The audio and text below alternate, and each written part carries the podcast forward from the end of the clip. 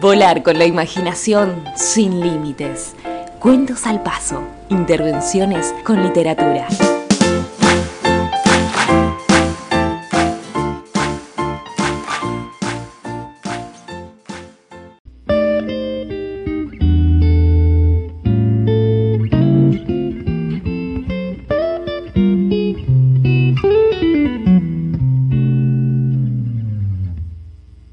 La rueda de Malvi.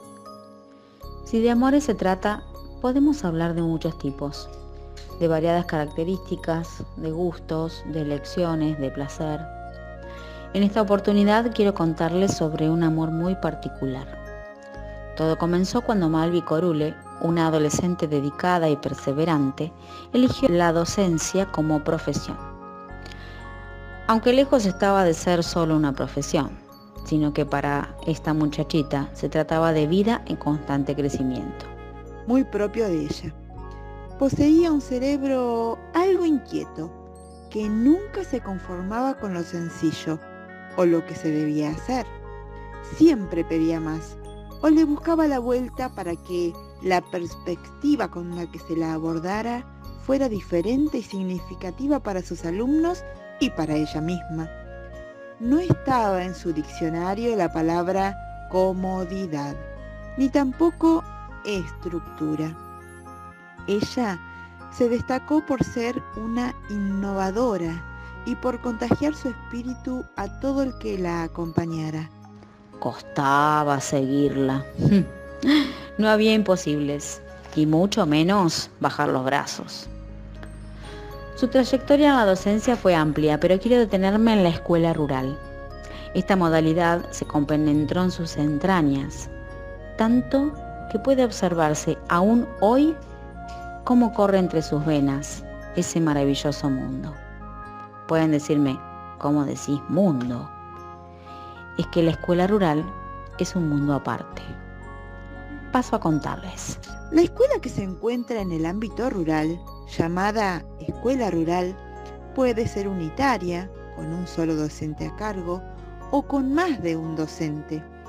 El edificio escolar es de reducida cantidad de ambientes. Por lo general, tienen uno o dos salones, un espacio utilizado para usos múltiples, la cocina, los baños y mucho patio. La cantidad de alumnos que asisten a ella es reducida Generalmente oscila entre 2 y 20 alumnos, todos de campos vecinos. En la escuela de la señorita Malvi, algunos alumnos vivían a 30 o 40 kilómetros de distancia. Si cortaba un campo derechito, pasaban caminando entre los yuyos y tardaban una hora. Eso lo podían hacer siempre y cuando la pastura esté bajita porque cuando los maíces le pasaban la cabeza, se hacía difícil caminar entre ellos. En ese caso, venían en sulky.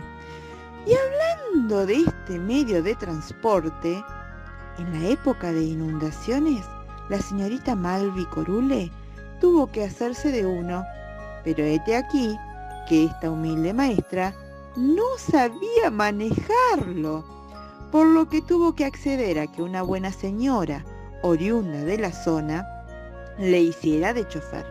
Tendría que haber una academia para aprender a manejar sulquiche. Pero, ¿que iba a dar clase? Eso era más que sabido y seguro.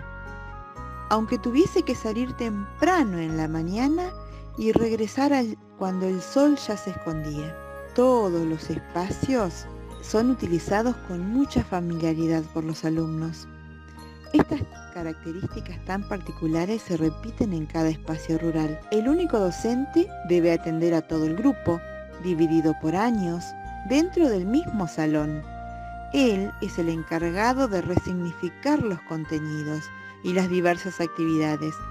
Debe organizar el espacio, pensar la distribución de las mesas, etc. Nuestra señorita Malvi tenía frente a sí el enorme desafío de construir conocimientos en un plurigrado, además de hacer la limpieza, la merienda, los libros de cooperadora y puff, un montón de cosas más, Ahora les digo que el vínculo que se generaba entre ella y los alumnos era muy estrecho.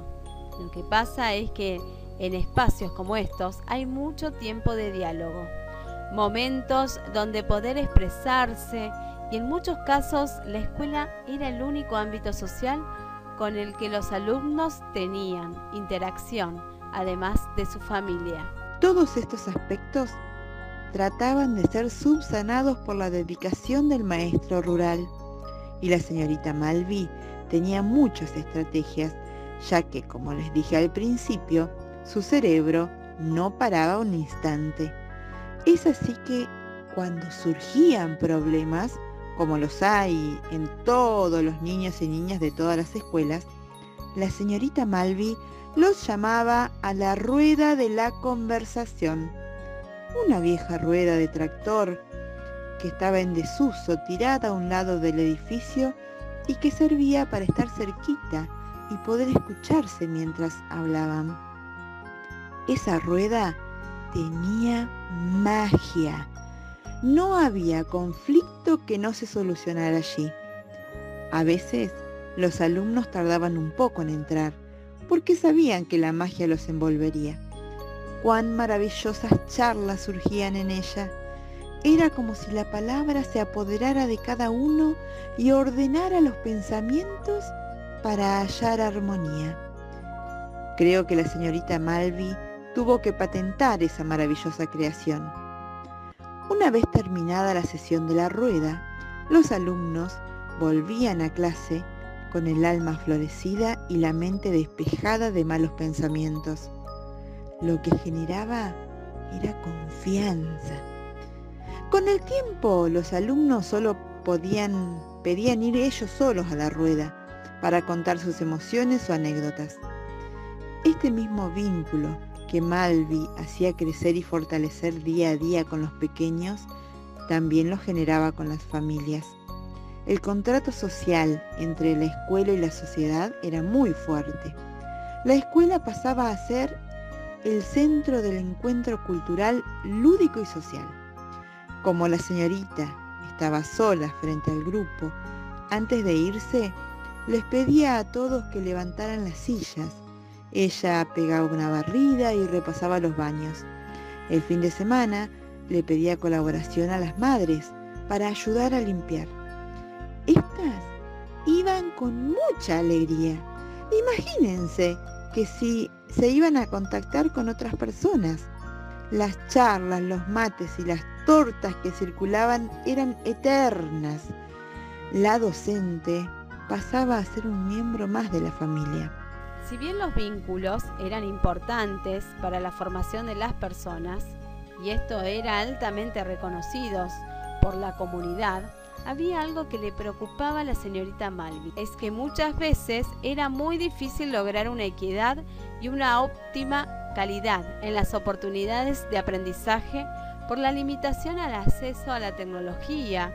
Los profesores especiales iban cada 15 días, siempre y cuando no lloviera. Tampoco se tenía acceso a los distintos espacios culturales como el museo, la biblioteca, el cine, el supermercado, la librería. Obviamente esto no fue impedimento para que la señorita lograra sus objetivos. En la rueda de la conversación, ella los preparaba para que puedan defenderse oralmente y de vez en cuando organizaba junto a las familias y los llevaba al pueblo para que esas limitaciones no fueran tal. Había un proyecto en el que en el mes de mayo y junto a otras docentes rurales venían al pueblo y llenaban la calle principal de banderas. Eso sí, los alumnos debían entrar solos a los diferentes locales, presentarse, decir de qué escuela venían y pedir permiso para colocar la bandera en su vidriera. Mamita, el esfuerzo que se necesita para hacer eso. Pero los alumnos de la señorita Malví estaban entrenados a través de la rueda de la conversación. De esa manera, les ayudaba a que sepan relacionarse socialmente. Cuando llegaba la hora de la lectura, todo el mundo salía de las sillas. Se sentaban en el piso, buscaban otro lugar. Era una hora especial. Leían por gusto. No había tarea. Se disfrutaba el momento. Para trabajar se buscaban contenidos similares y ella los secuenciaba según la edad. A los más grandes también lo relacionaba con otra materia.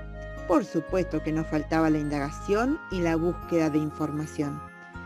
Esta especie de investigación que debían hacer fuera de la escuela consistía en preguntarle a la familia o a un adulto vecino.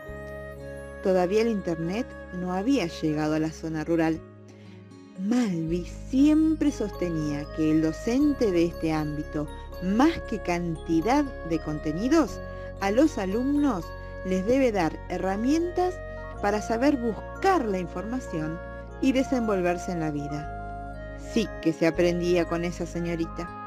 Si urgía alguna necesidad especial referida a algún elemento material, ella redactaba cartas a diversas instituciones o firmas importantes y, con la magia presente en sus palabras, conseguía lo que se propusiera libros, medias, colchones, hasta logró que un canal de televisión fuese a hacerle una nota por los movimientos que generaban. Nunca faltaron a un desfile. Era un orgullo ser parte de un evento cívico. Demostrar que la escuela rural es tan importante como lo son el resto de las instituciones escolares era su objetivo. Quiero terminar con esta reflexión. Es raro que un alumno de estas escuelas no vaya contento a clase. Los alumnos de Malvi lo demostraban a diario en la rueda de la conversación.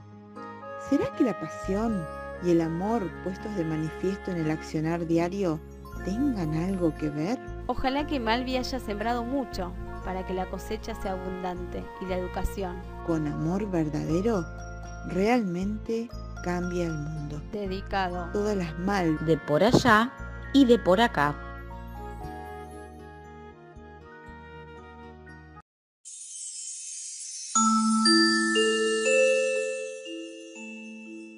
Te esperamos en el próximo episodio de Cuentos al Paso.